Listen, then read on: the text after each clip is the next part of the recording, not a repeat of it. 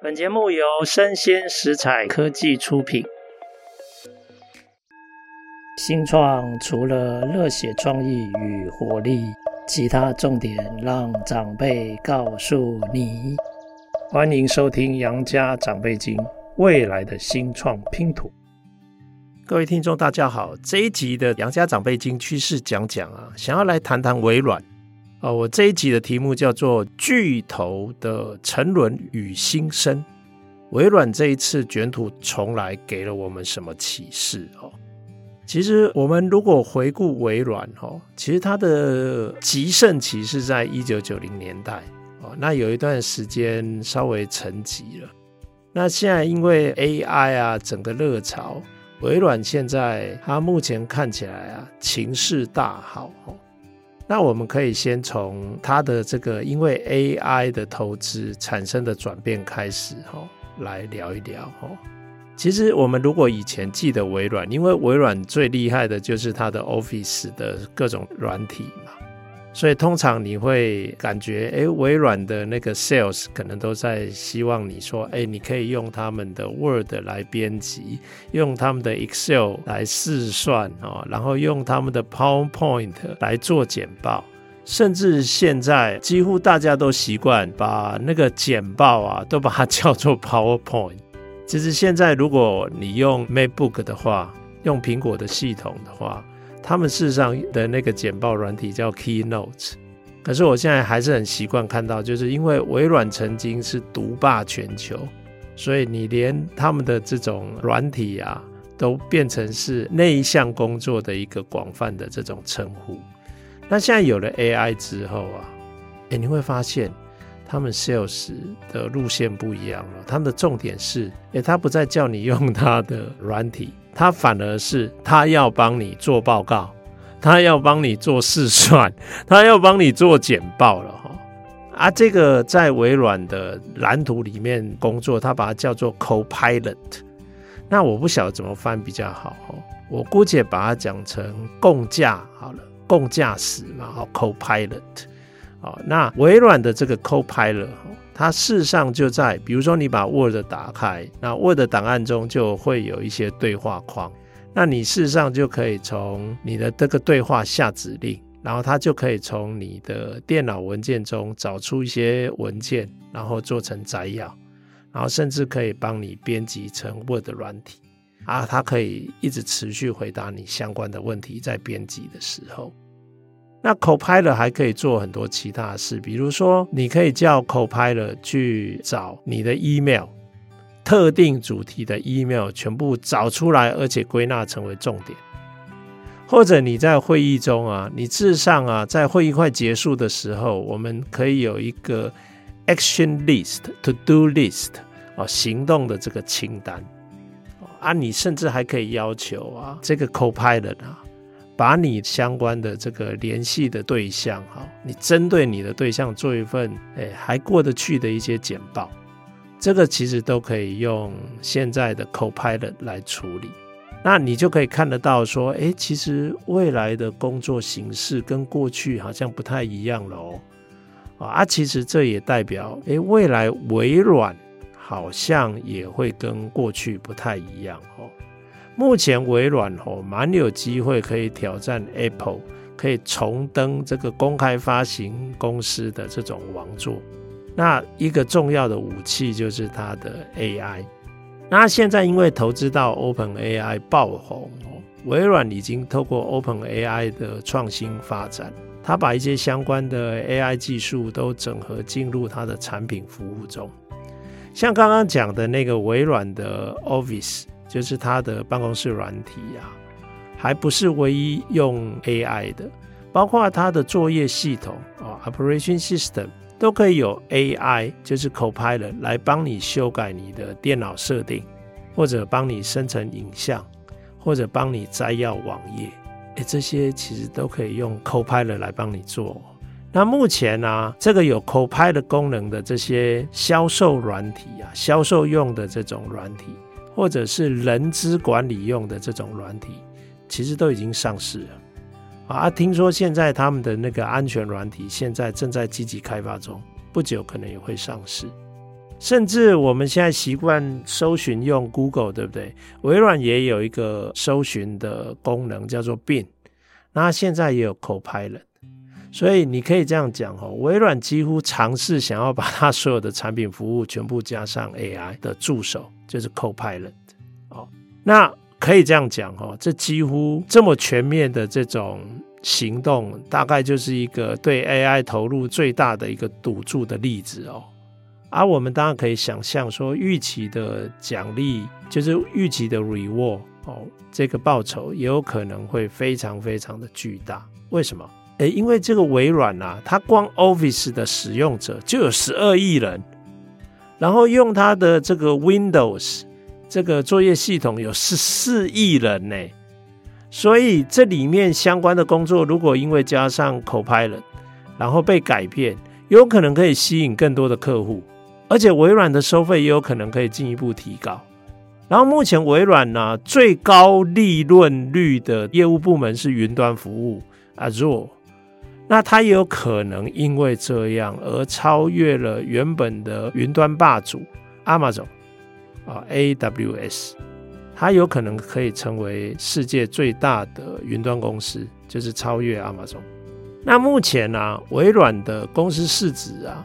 已经提高到二点三兆美元了，那这个公司市值已经越来越追近这个 Apple，所以过去微软做不到的啊，看起来 AI 的确提供很好的机会，让它来整合相关的服务。比如说，我们现在还蛮习惯用这种视讯软体，那微软的视讯软体叫 Teams，事实上，它透过这个 Copilot，它可以帮雇主整理 email。还可以叫出 email 里面的附件重要的讯息，它还可以帮你整理。所以加上这个 Copilot 之后啊，诶，那有可能大家会觉得，诶，Teams 好像比 Zoom 更好用，所以它就变得搞不好比 Zoom 更有竞争力。而且这样的功能加上去以后，它会进一步促进微软的云端业务。那微软事实上，我们刚才讲说，你可预期的回报可能很显著。但是事实上，它也是一个很大的赌注。为什么？因为啊，大概预期啊，微软自己预期明年二零二四年，它的资本支出要增加五分之二。哎，哇，那这个很惊人，就是四十 percent，它会达到四百亿美元。这个四百亿美元占它的营收已经有十六趴了。大概除了 Meta 之外啊，这类的这种资本支出，很少有这么高比例的。那它都花在什么地方？它大部分的支出都花在它要新增很多 data center，所以大概它要新增超过一百二十个 data center，而、啊、这些 data center 都需要非常高功能的这种 AI 相关晶片，哦，可能是高功能的网络的这种 AI 晶片，所以投资报酬啊，一开始就要扎这么多钱下去，投资报酬就变成它的不确定性就会让你有一些担心，所以才说这是一个赌注。那目前 Copilot 还刚开始嘛，一定还有很多改善的空间，而且潜在的竞争对手也很多，而且都大有来头。比如说 Google 哦，那目前微软的优势哈是存在，但并不是绝对没有对手哈。那其实微软今天这样的一个局面，就讲到说，哎，其实以前的微软不是这样啊，甚至还有一阵子它变得比较没有那么风光。哦啊，这个让我想聊一下微软，它当初如何痛下决心改造，然后走到今天这个地步。其实它今天这个地步也不是天上掉下来的，就是因为之前它做了一个非常大的改造。那我先讲微软的历史哈，搞不好我有很多听众，你们都是两千年后才出生的哈，所以你们没有见过 那个微软的盛世王朝。它那个巅峰时候是在一九九零年代，它的 Windows 系统啊独霸啊，然后因为独霸，所以它也变得有一点，有人说它的文化是非常的嗜血、割喉的啊，所以微软虽然独霸很强大，其实大家对它都很讨厌。你如果看一下那个以前 Apple 的那个创办人 Steve Jobs，他讲到 Microsoft 啊，几乎都没什么好话。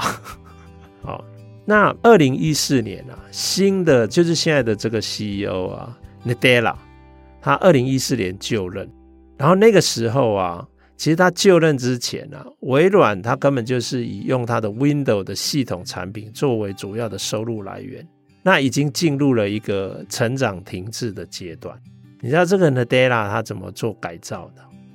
他竟然胆敢啊，就原本最主要的金牛，就是这个 Windows 的这个系统的这些产品，他尽量把把它移到第二顺位。他要打造的新微软是第一大核心是云端服务，所以他要把云端变成是他的核心业务，所以他就大举投入资本来建设这个 data center，所以相关的支出啊，大概二零一四年大概是营收的六趴，在那个 Nadella 他在位的这五年期间，就立刻提高到十一 percent。而且微软做了一个很大胆的路线改变，以前它都是封闭式的系统，就是你一定要在微软的这个系统里面才能用微软的产品。它放弃了这个封闭路线，它允许其他的作业系统，比如说 Google 的，比如说 Apple 的，然后或者是 Linux 这种 Open Source 的这种系统，它都可以让这不同的系统来使用微软的软体产品跟服务。那另外啊，它当然也同步投资 AI，所以它第一次宣布跟 OpenAI 合作，事实上是在二零一六年。他就这样一年一年这样持续累积。那传闻是投了一百三十亿哦，一百三十亿美元。那持股有可能大概四十九趴左右。那这一项投资啊，不只让微软可以使用 OpenAI 的技术。然后也让 OpenAI 的客户，其实它等于间接也使用了微软的云端的服务，所以微软不止投资 OpenAI 哦，事实上它总共投资了十五个 AI 相关的公司，比如说他去年二零二二年，他就用两百亿，两百亿比这个投资 OpenAI 还要多，他投了一家健康服务公司叫 Nuance，也是 AI，那他们可以把很多医病之间的谈话转成文字。啊，这一类的这种 AI 技术，那我们现在来看改造过后的 AI，它目前大概主要营收三大部门。那第一个是云端 Azure，过去五年微软啊，它已经慢慢逼近 Amazon 这个龙头。啊，最近一季哈，云端的这个服务啊，年化的这个成长率还是有接近快三成哦，二十七 percent 哦。那市场是推测微软的云端营收可能占微软总营收的四分之一左右，大概有两千一百多亿美元。那毛利啊，蛮有可能是很高的六十帕，就是六十帕左右的毛利。那第二大营收才是它过去的那个 Office，它现在改名叫 Microsoft 三六五。那这个占比有可能也差不多，跟这个云端的占比差不多，大概有可能会接近四分之一。那但是成长率就不如云端，它最近一年的成长率大概是一成左右哦，十趴。那这些成长大部分来自中小企业客户的成长，比如说服务部门有很多餐饮业也开始用 Microsoft 的 Office。啊，第三个营收就是我们可以把它广泛的叫其他。那一个重要的项目是网络安全，那营收金额大概接近两百亿美元左右。这个 Microsoft 的网络安全，它的这个营收超越前五大网络安全专业公司的营收合计。那它的年成长率啊，大概有三十六趴，哦，都算是高成长的部门。那还有就是微软它自己本身的 video game，它这个部门啊，我们讲视讯电玩，电玩这个部门每年大概有一百五十亿美元。那日前呢、啊，原本微软要收购一家英国公司叫 Activision Blizzard，哦，那英国啊就启动反托拉斯调查。那目前好像倾向最后的决定是同意微软。好，他允许你用六百九十亿美元来收购这家电玩公司。那大概预期这个电玩的相关营收，微软的这个营收有可能会再进一步的提升。那我们这样看起来，这三大营收目前云端是核心营收的基盘。那它事实上为什么叫它基盘？因为它对整个微软的营运成本的下降是有帮助，对它的获利是也有帮助的。其实二零一四年开始，微软营业获利啊就已经从二十九 percent 提高到四十三 percent，真的很惊人。它比其他所有科技巨头的获利、营运获利 （operation profit margin） 都要来得高。那 Nadella 的任内啊，微软的市值啊，在这些年已经提高到两兆美元左右，微软的本益比也提高到两倍以上哦。本来以前是十几，现在变三十二，它高于 S&P 五百的平均值。那以科技巨头来讲，除了 Amazon 之外，它高过其他的科技巨头哦，在本益比上面。那还有人进一步的认为说，目前微软积极发展生成式 AI，它有两个明显的优势。第一个是它软体的产品广度很广，很少有人像它这么广。所以你看，你使用一个单一的 AI 来处理、来辅助各类的软体产品，它远比各类的软体的产品都有自己的 AI 系统，它绝对要来得更方便。那第二个就是微软先行者的好处，因为微软自从 Nadella 这个下定决心改革啊，Nadella 他以前很懊悔微软哦，以前错失智慧型手机的这个商机，也曾经一度落后在云端的发展上面，所以微软啊这些年在 AI 的推展，事实上它布局非常的快。它其实有一项针对 IT 的这种 manager 的调查。他们调查发现啊，未来三年啊，花在 AI 相关的市场营收啊，这些 IT manager 他们认为超过一半，五十六趴可能会被 Microsoft 掌握，会被微软掌握。那 Amazon 大概会掌握十三趴，Google 会掌握十二趴。啊，这这代表什么？大概微软超过一半，快到六成。那其他 Amazon 跟 Google 加起来也不过二十五趴，只占四分之一左右哦。啊，所以看起来微软在这个 AI 相关的服务，以当下目前看起来是有明显的领先优势哦。那美国的红杉资本哦，是专门投资新创公司的，他对他自己投资的三十三家新创公司做调查。然后发现他们如果有使用 AI 的话，九成都是用 OpenAI。那目前市场也有指出哦，GPT-4 它相关的生态圈看起来已经开始成型了。比如说有一些相关的 AI 顾问，或者有一些软体销售，他们目前都是以 OpenAI 为主。那这个 Copilot 就是有 AI 的这个助手啊，目前 Copilot。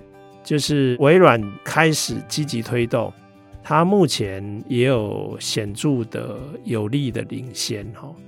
比如说，以微软，它在二零一八年，它曾经用七十五亿美元买一个，其实就是程式库了，叫 GitHub 啊。它在二零二二年六月，它就启动 Copilot，它就成为整个软体开发的社群啊，几乎都普遍使用的工具。那 GitHub 他自己的调查，九成的使用者都认为，因为这个 Copilot 已经改进了他们的生产力。然后 GitHub 他也用另外一个小型的研究，哦，这些使用的这种效益啊，开发时效提升五十五帕。所以目前的这个 GitHub 总共有大概两万七千多家的企业用户，他们是用订阅制。然后其实三个月前啊，还只有二分之一左右，所以它等于成长了一倍。哦，那几乎啊，现在在美国的科技圈，或者甚至全球的科技圈，所有利用 AI 来当助手的，已经都被叫成叫 Copilot。啊，其实这个是微软用的名词，但是大家已经习惯都把 AI 助手就把它称呼成 Copilot。啊微软也有说了哈，不少企业使用 Copilot 来测试生产力的影响，几乎大概都有类似的结论，就是效益都相对显著。哦，比如说有人用他们的 Teams，他在开会的时候啊，啊，不只可以关注到所有员工的参与状况，他甚至啊可以产出即时的会议记录，然后 to do list 在会议结束前，会议记录跟会议的行动清单，会议结束前每一个人都拿到也都看到。那 Copilot 还可以扮演这个软体的这个教练，可以协助所有的这些软体公司、软体工程师。他们可以达到更高效的一个工作成果。不过，必须要讲说，这个 Copilot 不是免费的午餐哦，它事实上是要付费的。啊，算起来哦，每个月一个人有可能平均下来要分摊三十美元。那其实那代表什么？那是代表五十二趴到八十三趴左右的成本费用。所以，如果跟那种软体使用执照、授权执照你的相比，哦，是比较高。但是啊，如果你完全不用的话，你每周多耗费的这些工时跟人力呀、啊，其实相比来讲啊，这个钱花的还是值得。哎，所以定价定的哦，目前的这个成本目前是在这个状态之下。那微软也可以用另外一种方式啊，我不要直接 charge 你，因为直接 charge 你你会痛。那我可不可以把它加在其他的，比如说它的云端 infrastructure 上面，我就给你东加西加，用各种间接的方式来帮你收费。所以以今年五月来讲，哈，其实 Azure 就是微软的这个云端服务，它就提供了一个叫做 Copilot 的 Stack。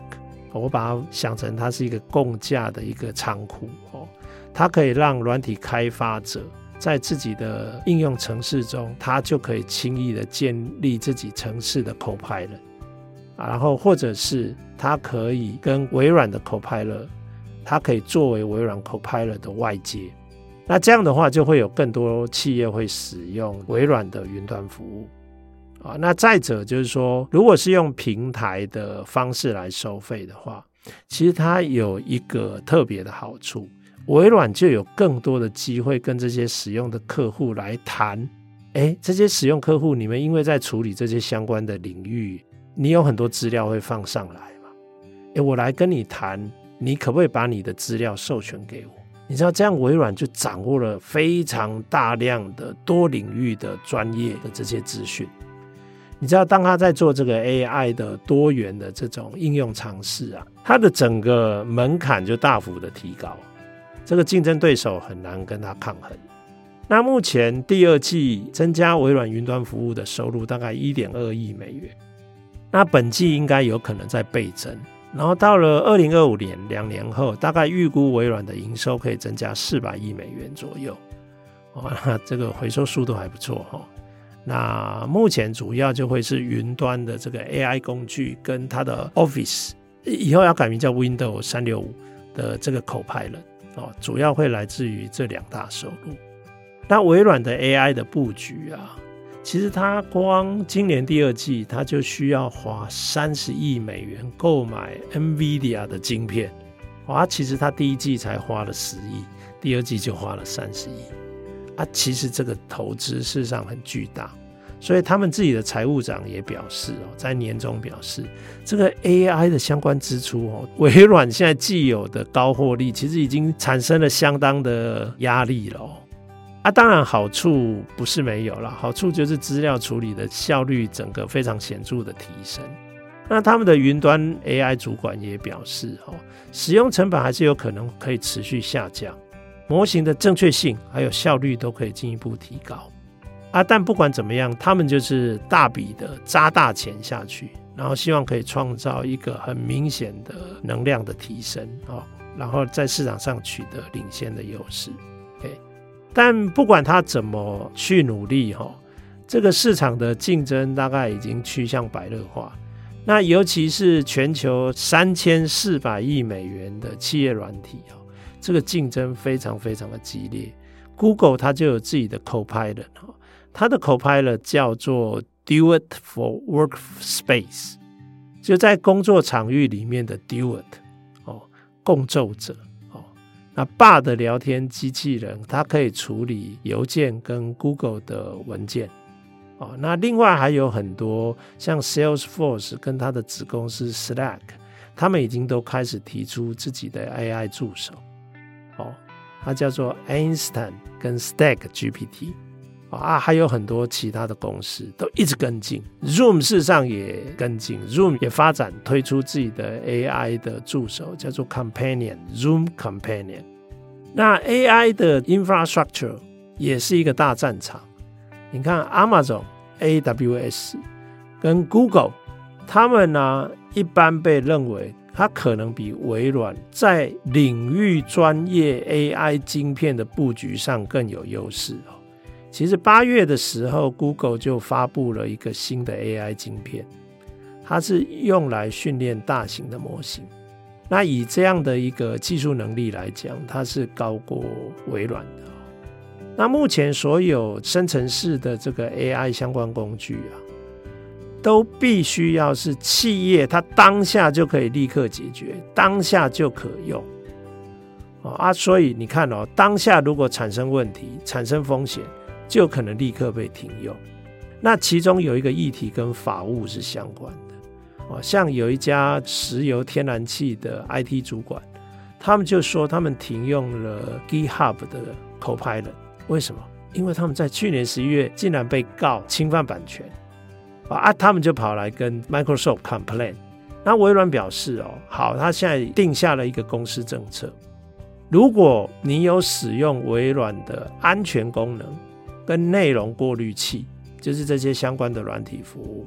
那你用我的 Copilot，你被告，我会帮你负担你的法律费用。你看哦，必须要这样哦，这个市场才推得开哦。所以目前 AI 的推广哦，这还有很多问题要克服了，包括目前 AI 也常常会犯错误。那另外有一个顾虑就是资料治理的这个问题，就是隐私跟机密的这个泄露问题。啊，这个问题目前也必须要去解决。所以，如果这个疑虑一直存在的话，在这个 AI 附加服务的这个推广上，就会有一些石头哦，需要先去搬开它。啊，另外就是微软现在哈，它也随时要面临各式各样所谓滥用市场垄断力的诉讼，比如说 Teams 啊、Azure，事实上它就有被 complain，就有被告啊。比如说，就有一些同业，他就告说：“哎，你的 Subway 啊，你不应该 bundle，就是你不应该 bundle 你的 Teams，就是搭售你的这个视讯软体。”啊，这些相关的诉讼啊，都会让微软必须一步一步的去克服。啊，有些搭售的这种东西就要松绑。所以这一类的法律风险也有可能稍稍限制微软它软体。刚才讲微微软的一个优势是它的软体的种类非常广泛、非常多样。可是现在你只要一想要搭售，就有可能被告。所以这个就等于说对你来讲是一个重要的课题，你要想办法去解决。那不管怎么样哦，我们看，诶，微软的盛世王朝本来是在九零年代。然后后来因为已经称王了嘛，所以他就开始志得意满，然后就开始慢慢进入停滞、成长停滞。然后后来一个新的这个少主哦，新的 CEO 一上任之后，改造之后又让他开始卷土重来。那这里面到底有什么启示呢？哦，目前我们认为有三个重要的启示。那第一个启示就是这个新的 CEO Nadella。他对新科技啊是无比的执着跟这个积极哦。那其实 Nadella 他的改造啊，这个是非同小可，因为当时那是一个已经成型的王朝，只是现在王朝开始好像慢慢成长没那么高。可是你竟然要把它的主力产品拉下来，然后去赌一个未来的云端，然后再加上因为啊痛定思痛。所以，所有的新科技的所有的应用潜力啊，微软都花了很大的资源投入在关注这些新科技潜力的这个发展上。所以，这也造就了说，它目前 AI 它可以比别人更早进入到这个相关的应用领域来推展。那我觉得，其实这个 Microsoft 它的另外一个给我们的 lesson learn 是：哎，其实你发现啊。并没有所有的研发创新都自己做啊，他都用买的啊。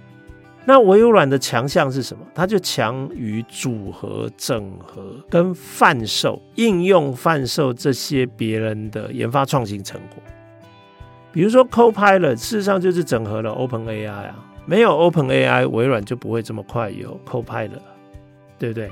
所以它整合了 OpenAI 的人工智慧，而且还再加上当初其实是 Amazon 率先提出的整个云端计算的商业模式。其实，在云端计算商业模式，微软也是慢慢追上来，变成老二。哦啊，你看哦，它用的是别人已经有的这个研发的这种成果，所以微软目前啊，也把这个同样的这个 AI 跟云端用在自己的游戏事业上面。啊，你看也买了刚刚讲的那个 Activision Blizzard，哦，这家公司用了将近快七百亿美元买下来。啊，如果你对比之下，你就会发现，诶，Google 相对而言就比较执着于自己的开发。比如说 Google 啊，光花在所谓的 Moonshot 哦，这个我姑且把它翻成登月计划，它就累积了两百四十亿美元的损失啊。其实这个 Moonshot 的这个计划是在二零一八年提出的。啊，其实你看哦，这一类的一直执着于自己开发、创新发明的，还有啊，还有阿玛总啊。阿玛总有很多技术投资项目啊，都非常的具有科幻风格哦。到目前为止也都还不能商业化。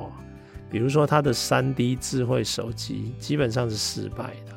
它本来也想推掌上型的这种扫描，在零售、在通路运用的，就是直接掌上型扫描的这一类的设备，基本上进展也都有限。啊，其实 Google 跟 Amazon 他们也都领先其他的科技巨头，在所谓的送货无人机上也都是砸了重金啊。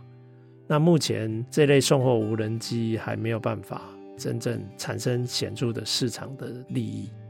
那另外一个第三个 lesson 哈，我觉得值得留意，这个比较细致一点哦。我觉得其实在股权结构上啊。其他的科技巨头啊，原本的创办人都还持有主导性的持股比例，可是微软跟 Apple 不一样，他们因为年纪比较大，所以他们的创办人啊的持股比已经没那么高了。所以也就是说，不管是 Apple 或不管是微软，他们当初的创办人都已经不太像其他的，比如说 Amazon，比如说 Google。哦，或者是脸书的佐伯格，不像他们还掌控绝对掌控的公司，所以当他没有办法绝对掌控，那就有更多投资人的沟通，他就必须要去。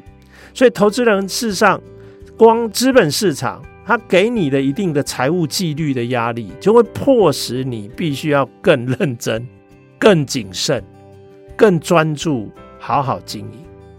那就不至于让创办人哦想要搞什么就搞什么，比如说那个脸书 Meta，不但把脸书改成 Meta，然后光那个 VR 的这个梦想上面就已经赔了四百亿，然后还有可能还要再继续投更多的资金下去。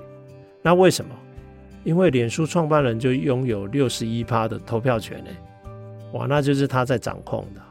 那你也可以用这个角度你来看，其实 Google 的两个创办人也持有五十一趴的投票权，所以说不定哦，这可能也是一个因素。为什么 Google 除了搜寻的这个业务之外，它在其他地方目前还没有非常明显的突破？